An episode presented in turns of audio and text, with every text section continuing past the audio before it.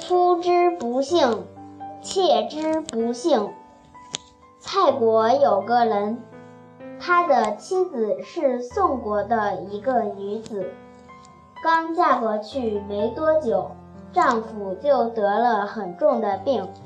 可是这个女子一点都不嫌弃，细心照料侍奉丈夫。父母可怜自己的女儿，劝她另嫁。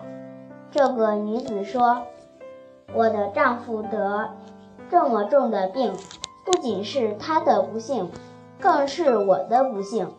现在丈夫有病，在这么不幸的情况下，如果我弃他而去，是没有人道；如果我再嫁第二个丈夫而背叛他，这就是不讲义气。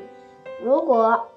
我是这样不仁不义的人，还活在这世上干什么？那我就不活了。于是他就要自杀。父母看到他这样，也不敢再逼他了。最终，他把夫君侍奉到寿终的那一天，他也守住了自己的名节。